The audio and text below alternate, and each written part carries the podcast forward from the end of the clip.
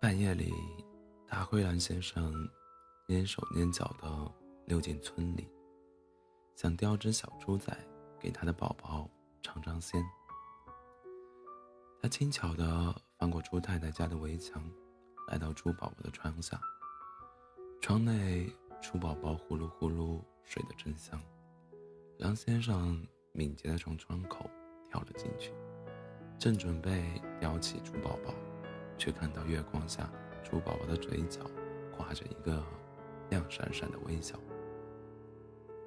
哟，这小家伙一定是做了什么美梦。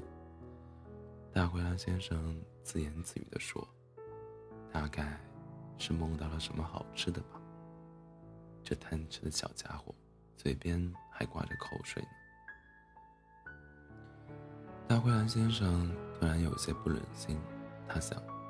算了算了，这一次先放过这只小猪吧，反正离天亮还早着呢。我去叼只小牛犊也不错。大灰狼先生便来到了牛大婶的家，牛宝宝正在他的小床上酣睡。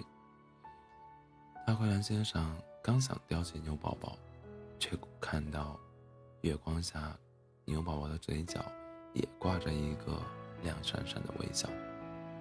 咦，这小家伙是不是也做了什么美梦？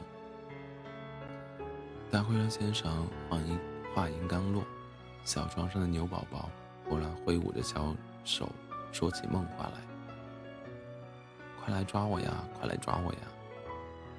嘿嘿，这调皮的小家伙一定是梦到了白天和小伙伴一起闹着玩的事。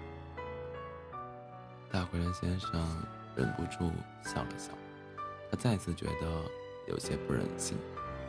唉，算了算了，也放过这头小牛吧，反正离天亮还早着呢。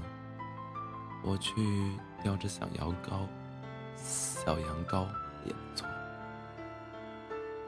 于是，大灰狼先生来到了羊大妈的家。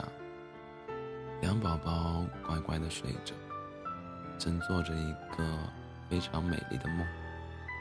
梦里，她穿上了一条雪白雪白的公主裙，成了人见人爱的羊公主。月光下，羊宝宝弯弯的嘴角挂着一个亮闪闪的微笑。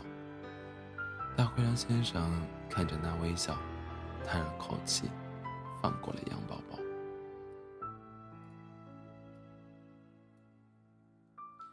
后来，大灰狼先生还去了鸡大姐家、鹅夫人家，可最后都是空着手离开的。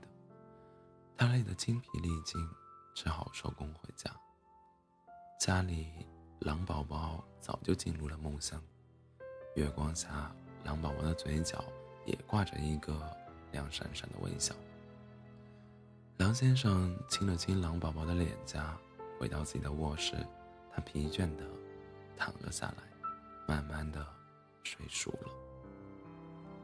如果这个时候有谁站在狼先生卧室的窗外往里看，一定会发现，月光下，狼先生的嘴角也挂着一个亮闪闪的。